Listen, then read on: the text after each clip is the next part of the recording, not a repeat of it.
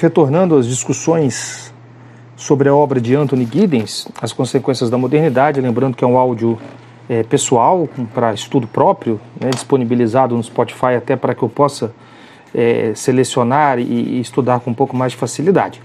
Então não é um, um, um áudio destinado a, a, outras pessoas e principalmente se você está ouvindo, é, à vontade, está disponibilizado, mas ele é feito para mim mesmo. Agora nós entraremos no segundo capítulo da obra, As Dimensões Institucionais da Modernidade. Fazendo rápido recapitulação do que foi falado até agora, na introdução nós vimos vários conceitos muito importantes, vimos a, tra a transição entre uma sociedade tradicional, um rompimento com tempo e espaço para a modernidade, Vimos que Giddens não fala exatamente em pós-modernidade, mas sim em uma modernidade tardia, que é um conceito que alguns falam dele, mas no livro até agora ele não mencionou especificamente isso, mas sim uma modernidade descontinuada, uma quebra é, é, é entre as ordens sociais tradicionais e as instituições sociais modernas. Essas descontinuidades, as principais seriam o ritmo de mudança da modernidade, muito mais rápido, o escopo da mudança, atingindo várias nações, vários países e principalmente a natureza das instituições, que nós teríamos na modernidade instituições às quais eh, não haveria correspondência no tempo tradicional. E, especificamente, ele fala de um exemplo muito bom, que é o exemplo da cidade. Na aula anterior, a gente fez essa, o dinamismo da modernidade, né, essa relação entre tempo e espaço, a, o conceito de desencaixe e de ordenação e reordenação. O desencaixe é um conceito muito, muito importante que a gente tratou, tratei, falei bastante dele. O deslocamento das relações sociais de contextos locais de interação e a sua reestruturação através de extensões indefinidas de tempo e espaço. E temos vários instrumentos, meios de desencaixe. Ele fala das fichas simbólicas, que seria o caso do dinheiro. Ele fala dos sistemas perito, que é a possibilidade é, de pessoas, por exemplo, é, terem competências as quais ultrapassam a sua pessoa e aquele espaço e local específico, né, uma competência que pode viajar o mundo, pode ser de, altamente difundida, e lembrando novamente, novamente no conceito talvez mais importante de Giddens, que tem a ver com a questão da informação na modernidade. Ele inicia o capítulo de dimensões institucionais da modernidade perguntando se as sociedades modernas seriam capitalistas ou meramente industriais. Ele diz que essa leitura traz um reducionismo envolvido devemos ver capitalismo e industrialismo como feixes organizacionais ou dimensões diferentes envolvidos nas instituições da modernidade. Muito legal isso. Feixes organizacionais. E seria reducionista falar que as, as, instituições modernas seriam capitalistas ou meramente industriais. Na verdade, como ele fala já na introdução, nós temos que olhar esses conceitos de forma integrativa. Ele junta os conceitos dos pais da sociologia moderna, Marx, Durkheim e Weber, e diz que um não pode excluir, não necessariamente exclui o outro. É claro que cada um vai olhar sobre uma ótica, né? Marx sobre a ótica dos meios de produção, da apropriação desses meios produtivos por parte de uma elite, por parte de um grupo que oprime, consequentemente, outros grupos. Nós temos na visão de Durkheim o industrialismo, a divisão do trabalho como sendo uma marca da modernidade, dessa grande transformação. E temos em Weber conceitos muito mais aprofundados, teste dos três talvez o mais relevante para a sociologia moderna seria o Weber, em relação à racionalização. Processo de desencantamento do mundo, a quebra dos mitos, a quebra de, de, de, de paradigmas que, que, que tiveram vigência na sociedade por vários séculos, a gente para de acreditar necessariamente do que o padre fala e começamos a acreditar em outros valores, principalmente a ciência.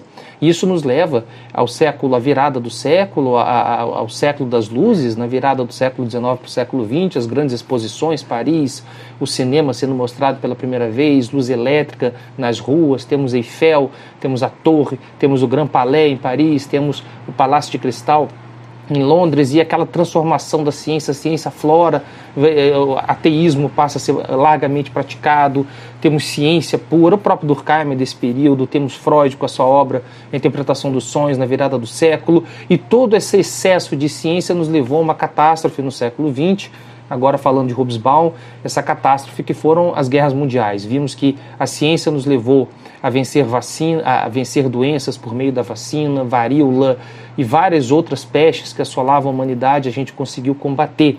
Evoluímos enquanto sociedade, nos estruturamos de forma distinta em relação aos nossos meios de relação, é, nos internacionalizamos, ele vai falar muito nesse capítulo disso, desse processo de globalização, mas ao mesmo tempo nós produzimos a Goethe, que era uma arma de destruição em massa alemã na Primeira Guerra Mundial, é, desenvolvemos armas atômicas e assim por diante, usando o termo de apocalipse do próprio Giddens. O capitalismo é um sistema de produção de mercadorias centrado sobre a relação entre propriedade privada do capital e trabalho assalariado. Depende da produção para ter mercados competitivos. E aqui o sistema, o conceito de mercadoria, de reificação, um conceito muito é, claro na obra marxista, né, de coisificação, apesar de que reificação vai ser melhor trabalhada por Lukács, que é um pós-marxista, mas de certa forma a reificação está na obra de Marx, a gente reifica, a gente coisifica o trabalho, transformamos o trabalho, daí vem o conceito de mais-valia, transformamos esse trabalho em, em, uma mera questão econômica, né? o trabalhador sempre trabalhará mais daquilo que ele recebe, ou seja, o trabalho dele é, é retirado uma parte substancial desse trabalho para justamente propiciar esse excesso, essa mais-valia, esse excesso de capital que vai ser utilizado pelo, é, pelo instrumento da, da, do próprio capital para gerar mais riquezas e assim por diante. O industrialismo, o uso de fontes inanimadas de energia material na produção de bens, combinado ao papel central da maquinaria nesse processo produtivo. No capitalismo, os relacionamentos econômicos têm grande influência sobre outras instituições. Parece ser uma constante nesse capítulo essa máxima, interessante frisar bem isso. No capitalismo, a relação econômica ela é insular em relação às relações políticas. Ela acaba influenciando, apesar de ela não participar diretamente. Você não fala em capitalismo no âmbito da política moderna, diretamente, mas a influência é absoluta, a influência é quase que total. A aquisição e o monopólio desses meios produtivos acaba influenciando governos locais. Ele fala no decorrer do capítulo sendo responsável por revoluções, por rebeliões em muitos países, principalmente em países em desenvolvimento, sem que necessariamente Bill Gates, por exemplo, esteja afiliado a um partido político ou comandando determinado grupo político. Mas nós sabemos como essas forças econômicas operam na seara política ele faz um alerta que a gente não tem que reduzir a noção de industrialismo apenas à revolução industrial, não menos que tais situações, a noção de industrialismo se aplica a cenários de alta tecnologia em que a eletricidade é a única fonte de energia.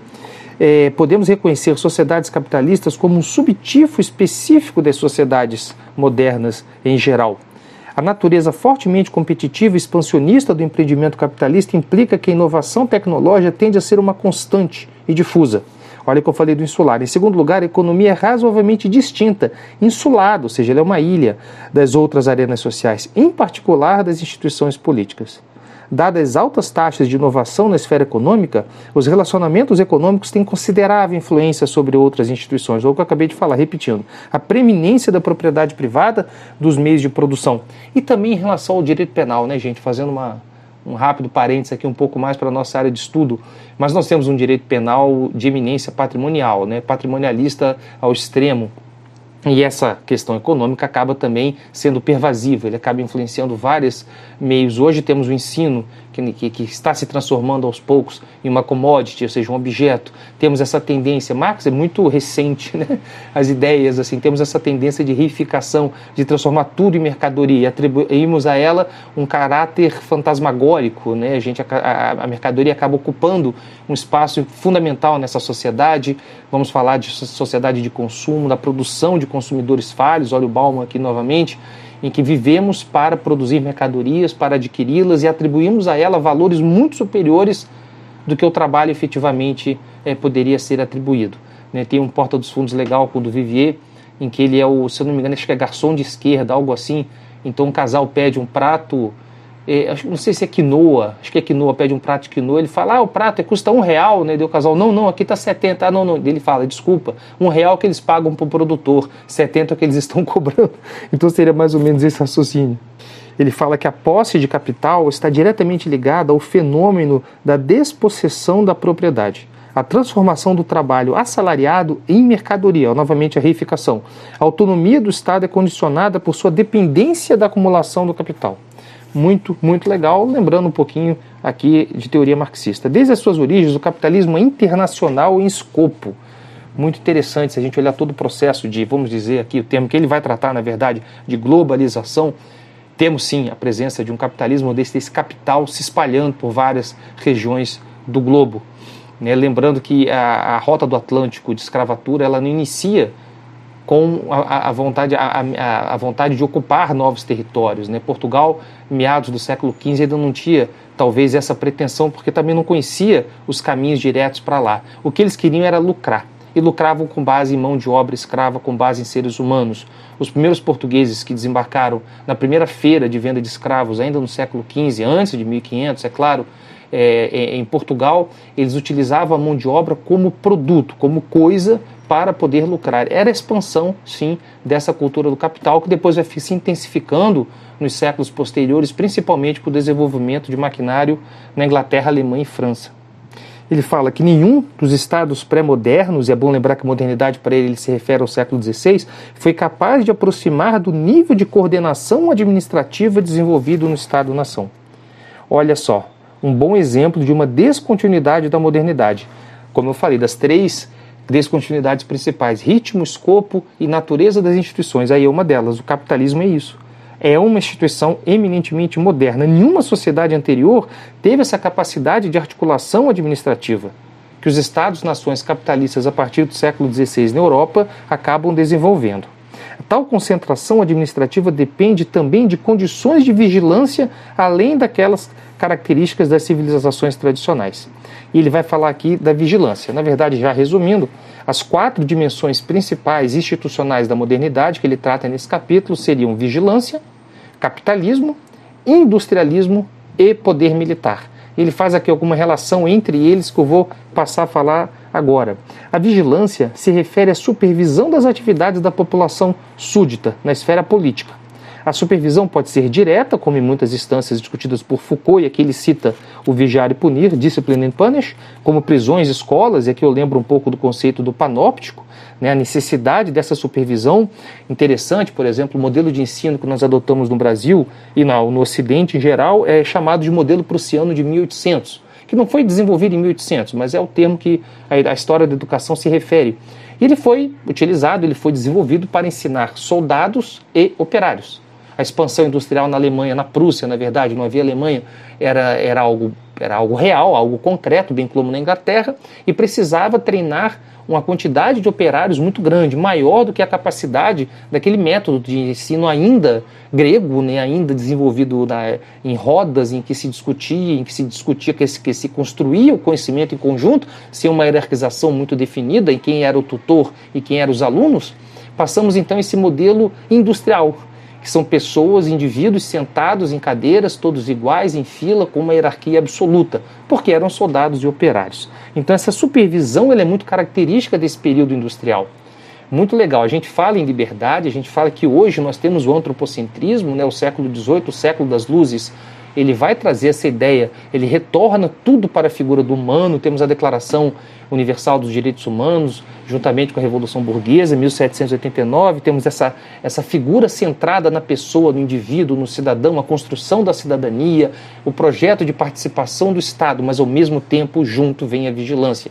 Isso que é belíssimo na obra de Foucault, de Vigiar e Punir. Nós temos uma transmutação dos estados tradicionais, da punição, do suplício, lembrando da execução de Damião, 1757, logo no primeiro capítulo de Vigiar e Punir, e nós temos a criação então desse fórum forma, entre aspas, humana de punir, que nada mais é do que uma vigilância. E o Kirchheimer aqui vai trazer uma interessantíssima a obra dele, né, da punição e estrutura social, de que isso nada mais é do uma forma, punição é uma forma de controlar a massa de desempregados, a massa do exército de reserva do conceito marxista de empregados que se formam a partir desse novo modo de produção capitalista em que nós temos essa desestruturação, nós temos o fim do mundo sólido, aqui usando Bauman, e temos esse novo mundo líquido, que tudo se esvai, tudo, se é, tudo é efêmero, e os empregos passam a ser efêmeros, você deixa de ter uma identidade, você deixa de ser o artesão, o sapateiro, o ferreiro, o padre, você passa a ser tudo aquilo que o mercado exige que você seja. Você começa a caminhar de acordo com esse novo mercado. E a supervisão e a vigilância são elementos fundamentais desse processo de modernidade.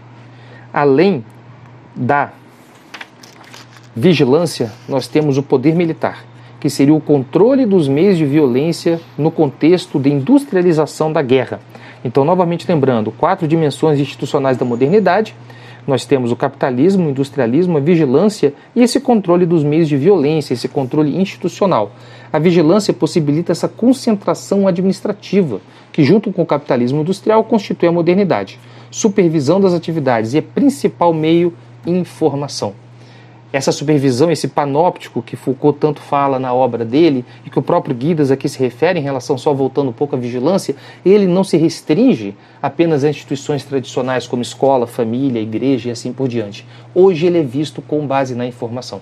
Então, se a gente trazer um pouco essa obra do Guides de 1990, trazendo um pouco para o universo das redes sociais, agora o Dilema das Redes, esse documentário tão falado recentemente da Netflix, exagera um pouco, mas fala bastante verdade em relação de como nós estamos sendo observados, como nós estamos sendo controlados. Orwell nunca foi tão presente. 1984 seria 2020 em que TikTok, Instagram, Snapchat, Facebook, várias redes sociais, elas dominam a nossa forma de ser.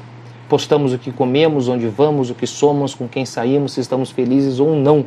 E de acordo com isso, a gente vai se identificando e construindo a nossa identidade. E é claro que levaremos alguns anos para poder colher os frutos disso. Mas essa supervisão ela é indireta e baseada nesse controle da informação. Eu supervisiono hoje a população, eu controlo não somente por meio de câmeras espalhadas pelas cidades como era, ou então do grande irmão com a grande televisão do 1984 eu me voluntario. A servidão é voluntária. Eu entrego a minha liberdade nas mãos do sistema. Eu peço para ser vigiado. Eu peço para ser controlado. Eu compro um smartphone, eu instalo nele o WhatsApp, o Instagram, ele tem uma câmera, eu tiro foto, eu compartilho no grupo e assim por diante. Eu peço para que o mundo veja o que eu estou fazendo. Eu abro mão dessa minha liberdade. Então, o conceito de servidão voluntária talvez aqui pudesse também aplicar. E temos então um controle dos meios de violência, nunca foi capaz de assegurar apoio nas sociedades tradicionais, nunca foi capaz de assegurar apoio militar estável, tipicamente, e tipicamente não conseguia garantir um controle monopolizado dos meios de violência. Interessante entender que justamente esse monopólio da violência da jurisdição, temos aqui a figura de Eduardo II na Inglaterra no século XIII, quando ele consegue criar esse monopólio da lei inglesa, né, justamente pós a Magna Carta, como uma forma de unificar. Temos a própria figura de Magno, de, de Carlos Magno, no século VIII na França, a partir da unificação dos impérios, da unificação da lei e da ordem, nós conseguimos então ter um controle muito maior. E isso não deixa de ser é, é, é, deixa, isso permanece, é uma permanência histórico-cultural muito forte dentro de nós. Nós precisamos dessa unificação, tanto que no Brasil temos apenas uma jurisdição. A força militar pré-moderna, os governantes dependiam de alianças com príncipes, feudos e assim por diante. Se a gente olhar o mapa da Alemanha no fim do século XIX, a gente vai ver, eu nem saberia quantos, dezenas de estados independentes, a Itália do mesmo jeito, antes das grandes unificações do período de expansão industrial europeu dependia, esse, esse monopólio de, dependia desses acordos, dessas alianças, ou seja, era um, uma estrutura política muito frágil. O monopólio bem sucedido dos meios de violência dentro das fronteiras territoriais é justamente específico do Estado moderno. Usando novamente o exemplo da Prússia, quando a Prússia vira Alemanha, a gente unifica, vira a Prússia primeiro, depois a Alemanha, né, os Reich, o primeiro, o segundo, depois o terceiro, malfadado Reich, Império, quando a gente unifica as fronteiras e diz sobre esse território vale uma lei sobre esse território vale um soberano, seja ele constitucional, seja ele monárquico, seja ele a monarquia constitucional, seja ele um presidente, um primeiro-ministro ou uma rainha, não importa. Mas isso seria uma característica dessas sociedades modernas. A industrialização da guerra muda radicalmente o caráter desta, traduzindo em uma guerra total na era nuclear. Ele cita aqui o grande idealizador da Prússia, né, um dos grandes militares teóricos da doutrina militar do século XIX, que é o Clausewitz, um alemão, um prussiano, na verdade, que desenvolveu. Para ele, a guerra seria diplomacia por outros meios. Ele que desenvolve o conceito de guerra total, da diplomacia de ferro, que a Prússia tanto impõe à Europa no fim do século XIX, a partir da Guerra Franco-Prussiana, a Guerra do Carvão, e logo depois, quando a gente ingressa nos grandes conflitos militares do século XX, também temos essa figura da militarização de forma absurda da criação da corrida armamentista, do desenvolvimento na época das estruturas de guerra bélica mais importantes, como nós temos os grandes navios, nós temos os grandes torpedeiros, nós temos os dreadnoughts, que eram os encoraçados, nós temos o desenvolvimento, por exemplo, é, de submarinos no fim do século XIX, início do século XX, de outras formas de guerra. Industrializamos o conflito. E isso não vai parar e até hoje ainda nós temos uma forte indústria no mundo, uma forte presença ainda é militar. E aqui então ele vai fazer uma, uma relação, ele bota na página 65, é que tem que parar para olhar, é, é, ele faz um círculo e bota os quatro pontos, vigilância com industrialismo, é, mas todos se relacionam entre si. Na verdade, ele faz uma, um círculo com uma cruz no meio. Todos esses quatro conceitos, essas dimensões da modernidade se relacionam. Temos a vigilância, esse controle da informação e supervisão social.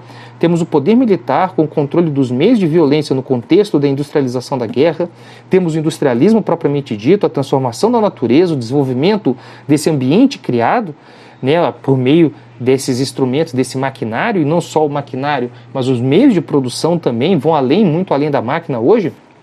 E temos o capitalismo, essa acumulação de capital, vamos lá, marxista, mais-valia, no contexto de trabalho e mercados produtivos competitivos. Olha só, mercados de produtos competitivos. Precisamos reduzir o custo ou maximizar o lucro para poder aumentar a produção, para assim ter mais valia, cada vez mais excesso. E é com base nesse excesso podemos ter uma visão marxista deteriorada desse excesso que vai para os grandes industriais, ou podemos ter uma visão um pouco é, weberiana de ética protestante, o espírito do capitalismo, que esse excesso pode ser reaplicado na economia e, de certa forma, ajudar no crescimento das nações né, e, e, de que o capitalismo não seria tão malvado assim, sim ele forneceria, usando uma própria frase do Giddens, o ímpeto para o desenvolvimento do industrialismo. Justamente por eu ter essa possibilidade, essa corrida pelo, pelo lucro, isso pode possibilitar que eu desenvolva melhores maquinários, que eu possa abranger e atingir maior a população de forma positiva, distribuindo cada vez mais produtos e serviços num custo cada vez menor para que todos então estejam, usando um termo que o americano gosta muito de usar, better off, melhores. A indústria transforma o mundo da natureza, torna-se seu eixo principal da interação humana. Ele bota aqui a interação entre capitalismo e industrialismo. Esse capitalismo fornece o ímpeto para o industrialismo. E a indústria transforma o mundo da natureza, tornando-se esse eixo principal da interação humana. Ele também trata do capitalismo e da vigilância. Né? O capitalismo envolve a insulação do econômico em relação ao político, como eu falei, ele se isola, porém ele altamente influencia. E a vigilância, por sua vez, é fundamental a todos os tipos de organização associados à ascensão da modernidade, em particular o Estado-nação, que se entrelaça historicamente com o capitalismo e seu desenvolvimento mútuo. Ele faz uma relação entre, de codependência entre capitalismo e vigilância. Para que eu tenha o desenvolvimento desse capitalismo, eu preciso ter um controle da informação e da supervisão social. Ou seja, não há possibilidade de eu desenvolver um regime, uma estrutura de capital sem que ao mesmo tempo eu tenha. E a gente pode falar em relação aí, gostando da pessoa que eu sou apaixonado pela obra dele, do Vacan, que não tem como desenvolver esse novo Leviatã, esse novo Estado liberal, sem juntamente com ele desenvolver um Estado penal forte. Nós temos a transmutação na linguagem de Vacan de um estado de bem-estar social para um estado de bem-estar penal. Ao invés de dar benefícios ou dar suporte social para que as pessoas consigam quebrar ciclos de pobreza, consigam se desenvolver, ao invés de sair desse estado keynesiano, eu passo para um estado trampista, reganiano, bolsonarista, eh, guedista, desculpe, um estado de neoliberalismo, um estado em que a gente tem que deixar que as pessoas busquem os seus próprios meios com menor assistência possível, afinal de contas, não cabe ao Estado entregar um Estado com base em meritocracia e que o que importa é o mérito individual seja, não haveria possibilidade, todos podem crescer igual, pois é um regime capital, é um regime de livre iniciativa. O jovem é, é, é negro da comunidade pobre, ele teria as mesmas chances de um jovem branco, de uma elite no Rio de Janeiro, que estuda no Santo Inácio ou, no, ou na escola britânica. Ele teria as mesmas chances, ou seja, o mercado ele é aberto, ele pode desenvolver os mesmos caminhos. Nós sabemos que não é bem assim, a história é um pouquinho mais complexa que isso. O monopólio bem-sucedido desses meios de violência por parte desses estados modernos repousa sobre a manutenção secular de novos códigos de lei criminal. E aqui eu vou citar, ele não fala, mas é justamente nesse período, né, no século XIX, 1830 especificamente, alguns códigos no fim do século XVIII, como é o caso da, da, da, da Rússia e também de outros estados europeus começam a desenvolver os seus códigos penais. Olha como as coisas se encaixam. Juntamente com a emergência da modernidade, ou seja, apesar dele se referir à modernidade, o início quando sendo o século XVI, mas acho que a sua consolidação vai ser alguns séculos depois, com a necessidade da gente crescer o industrialismo, com a emergência do capitalismo como meio predominante de desenvolvimento, tanto social como econômico no Ocidente, nós temos a criação de códigos penais. Precisamos unificar o controle da violência. Precisamos desse poder militar. Ele também é junto, ele não fala, mas eu acredito que não deixa de ser vigilância. Controle da informação e supervisão social, para mim, também é o Código Penal, também serviria como supervisão social. Mas ele fala desse controle, desse, dessa apropriação do Estado da aplicação da lei penal. Precisamos de controle penal, precisamos penalizar. Eu não vou entrar na discussão porque ela é muito longa, mas temos o Código Penal Brasileiro de 1830, é, é, é, criminalizando a capoeira, a vadiagem, instituição que permanece até o século XX, na verdade, como contravenção, mas ainda tem todo um simbolismo por trás da capoeira, né? ou seja, era uma forma principalmente dos corpos dos negros livres na pós-abolição eles faziam, eles brincavam capoeira, tanto que o termo é esse, eu danço capoeira, era uma dança, porque não podia ser uma luta, não poderia se permitir que negros tivessem qualquer conduta ostensiva ou agressiva. Temos a necessidade de controle dessa população para poder adequação aos meios produtivos. Né? Mas a, a discussão brasileira é longa, a gente não tem como entrar nisso aqui a manutenção secular para o controle super, é, é, é, o controle supervisório de desvios, né? Esse é típico da modernidade eu tenho esse capitalismo, porque o capitalismo gera flagelo, ele gera expurgo, ele gera resto, e esse resto precisa ser controlado. Então, juntamente com essa emergência do capital, eu tenho a emergência dos controles dos meios de violência. Avançando em torno do ciclo, há relações diretas entre poder militar e industrialismo, como a gente falou já da industrialização da guerra. O industrialismo se torna o eixo principal da interação humana, eu já disse isso, nas sociedades pré- modernas não havia rompimento entre tempo e espaço, as suas vidas estavam atadas aos movimentos e disposições da natureza, como eu trouxe aqui na primeira lição. Você comia quando o sol, por exemplo, diminuía, você sentava para comer a caça, você você deixava para fazer cerimônias quando a maré subisse. Não havia esse rompimento de tempo e espaço. O tempo ele não era elástico, ele não se estendia ao longo de todo um, um globo, quando foi no século XVIII que nós começamos a dividir o mundo entre fusos horários. Quando criamos o relógio, ele foi amplamente difundido na humanidade, começamos a ter horários, começamos a ter controle. E o horário de Brasília, de São Paulo, poderia influenciar alguma, alguma situação ou praticar algum evento, alguma ação social na Europa, por exemplo, ou até em Kuala Lumpur, como eu trouxe na última aula. Suas vidas estavam né, atadas a movimentos e disposições da natureza. A indústria moderna transforma esse mundo. Nos setores industrializados do globo, vivem um ambiente criado, um ambiente de criação. É claro, é físico, mas não apenas natural. Nós criamos isso. Então ele fala do. Ele andou estudando, ele estuda nos últimos anos muito a questão da, da, da revolução é, do impacto ambiental, dentre outros aspectos dessa aquecimento global e disso, o Giddens vem estudando, ele fala que nós vivemos um período em que é, saímos da, da, da é, acho que é o período, não sei qual que é o, é o período geológico que nós vivemos, não, não sei se é, é, alguma, alguma coisa cênico, né? perdão, não sei o termo exatamente de geologia, nós vivemos hoje no período antropocênico, né? que na verdade vivemos uma era geológica na qual o homem tem total influência sobre esses meios naturais. A vigilância tem estado intimamente envolvida com o desenvolvimento do industrialismo, consolidando o poder administrativo no interior das fábricas, ou seja, a relação entre vigilância e industrialismo. Eu preciso vigiar, eu preciso controlar as fábricas, eu preciso controlar essa mão de obra, ter essa supervisão sobre esses meios produtivos, porque eu quero que produza. Eu quero que faça. E se deixar de produzir, deixa de ser interessante para mim. O empreendimento capitalista, podemos concordar com Marx, desempenhou um papel importante no afastamento da vida social moderna das instituições do mundo tradicional. Por razões diagnosticadas por Marx, a economia capitalista, tanto interna quanto externamente, fora e dentro do, do alcance do Estado-nação, é intrinsecamente instável e inquieta. O capitalismo ele não pode ser estático, ele tem que estar em movimento, ele tem que estar em expansão.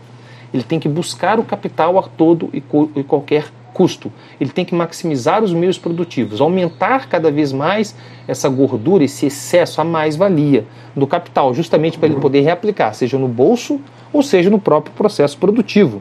Ele tem um princípio de reprodução expandida, porque a ordem econômica não pode permanecer no equilíbrio mais ou menos estático, como era o caso dos sistemas tradicionais, em que aquelas economias permaneciam daquele jeito por vários séculos, vários anos ou até milênios. O capitalismo muda isso, ela precisa aumentar Tanto que hoje o maior índice que nós temos da humanidade é o índice de crescimento econômico das nações. As nações precisam crescer, seu produto interno bruto precisa aumentar cada vez mais para poder atender não só a demandas de população, porque esse PIB não necessariamente é refletido em uma divisão e uma distribuição pela população, mas nós precisamos inflar cada vez mais as nossas instituições produtivas.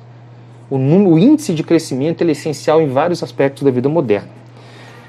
Marx procedeu o desenvolvimento do industrialismo, na verdade, forneceu muito mais ímpeto à sua emergência. Como disse, a produção industrial e a constante revolução na tecnologia ela associada contribuem para processos de produção cada vez mais eficientes e baratos, justamente buscando essa mais-valia.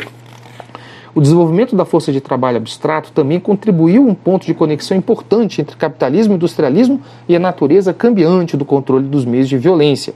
Eu preciso desenvolver uma força de trabalho e preciso controlá-la novamente.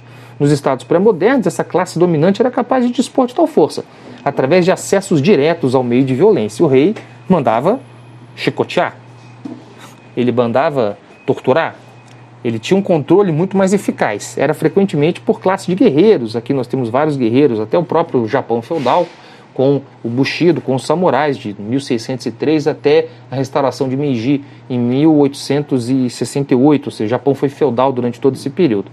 Com a emergência do capitalismo, a natureza da dominação de classe tornou-se substancialmente diferente. Deixamos da figura do rei, do monarca, do absolutista e passamos então à figura do capital. A contratação de trabalho abstrato, ao invés de servidão da pessoa, a pessoa indireta, a escravidão, uma proporção de semana de trabalho, o produto realizado. Ao invés de ter o controle sobre a pessoa, passo a ter um controle sobre o que ela produz. Eu reifico ela. Ah, novamente, Marx. Ele trata sem saber, acho que sem querer, eu, tô, eu tô, posso também estar tá viajando aqui, mas eu vejo muitas é, é, referências à obra de Marx aqui. Ele está falando de Marx, inclusive, mas essa reificação, essa coisificação do trabalho. Ele deixa de ser uma pessoa, um indivíduo, ele passa para ser um número. Quanto de algodão ele produziu hoje?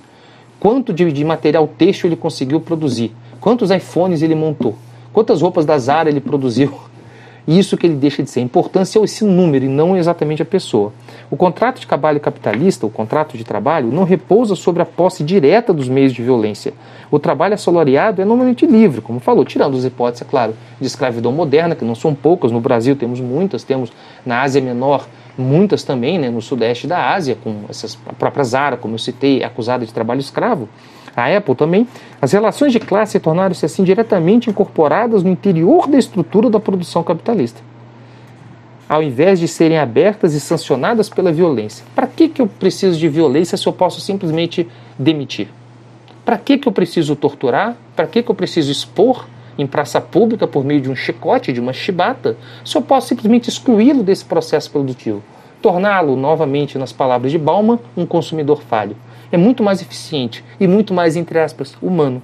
Tratá-lo como um flagelo desse modo de produção capitalista liberal do que exatamente a punição física. Novamente fazendo uma ligação entre Foucault, do suplício, a punição do corpo, a punição da alma por meio do, da instituição das prisões. A violência, tal como era, foi expelida do contrato de trabalho e concentrada nas mãos das autoridades do Estado. A violência ela se transmuta, ela se diferencia, mas nem por isso ela é menor. Nem por isso ela é mais, ela é menos intensa. Ela é tão intensa quanto, só que por meios diferentes. Os Estados-nação o sistema de Estados-nação não podem ser explicados em termos da ascensão do empreendimento capitalista. Ele diz que isso não é suficiente para poder explicar essa emergência do Estado-nação. Esse sistema né, de Estado-nação ele foi forjado por miríades de eventos contingentes a partir da ordem vagamente difusa dos reinos e principados pós-feudais, cuja existência distinguia a Europa dos impérios agrários centralizados. Então nós temos várias, ele, ele, como ele falou logo no início do capítulo, não podemos ter uma visão reducionista achar que apenas o capitalismo foi importante e fundamental para o desenvolvimento desses novos estados, dos estados modernos, dos estados-nação. São um conjunto de fatores que acabam influenciando, interagindo para a emergência dessa modernidade. Nós temos várias dimensões da modernidade, lembrando vocês, o capitalismo e o industrialismo são apenas duas delas. Temos também o controle do poder militar, dos meios de violência e a vigilância. E a vigilância, particularmente, é que eu acho mais interessante de todas. A produção capitalista, especialmente quando conjuminada à industrialização, propicia um considerável salto à frente de riqueza e também poder militar. A combinação de todos esses fatores é que tornou possível a expansão ocidental das instituições europeias. Olha só, por trás desses enfechamentos institucionais jazem três fontes do dinamismo da modernidade, que se distinguimos antes. Por trás de todas essas fontes, tem esses três elementos, quais sejam o distanciamento tempo-espaço, o desencaixe em suas várias instituições e meios, né? E a reflexividade. Elas não são, então, quais tipos de instituições, mas antes condições que facilitam as transições históricas referidas dos parágrafos acima. Então, nós temos em tudo isso que foi falado até agora, nessa vigilância, capitalismo, poder militar e industrialismo, nós temos três elementos importantes do dinamismo da modernidade: o distanciamento entre tempo e espaço, industrialismo acho que é um dos principais meios que possibilitou isso, né? até porque o, jaz na teoria de Giddens, Giddeniana, para falar assim, a questão da informação, o desencaixe, que é essa, essa ruptura, e também a reflexividade. Com esse excesso de informação que nós temos, nós passamos a nos repensar o tempo todo, passamos a refletir a nossa existência, nossas relações sociais.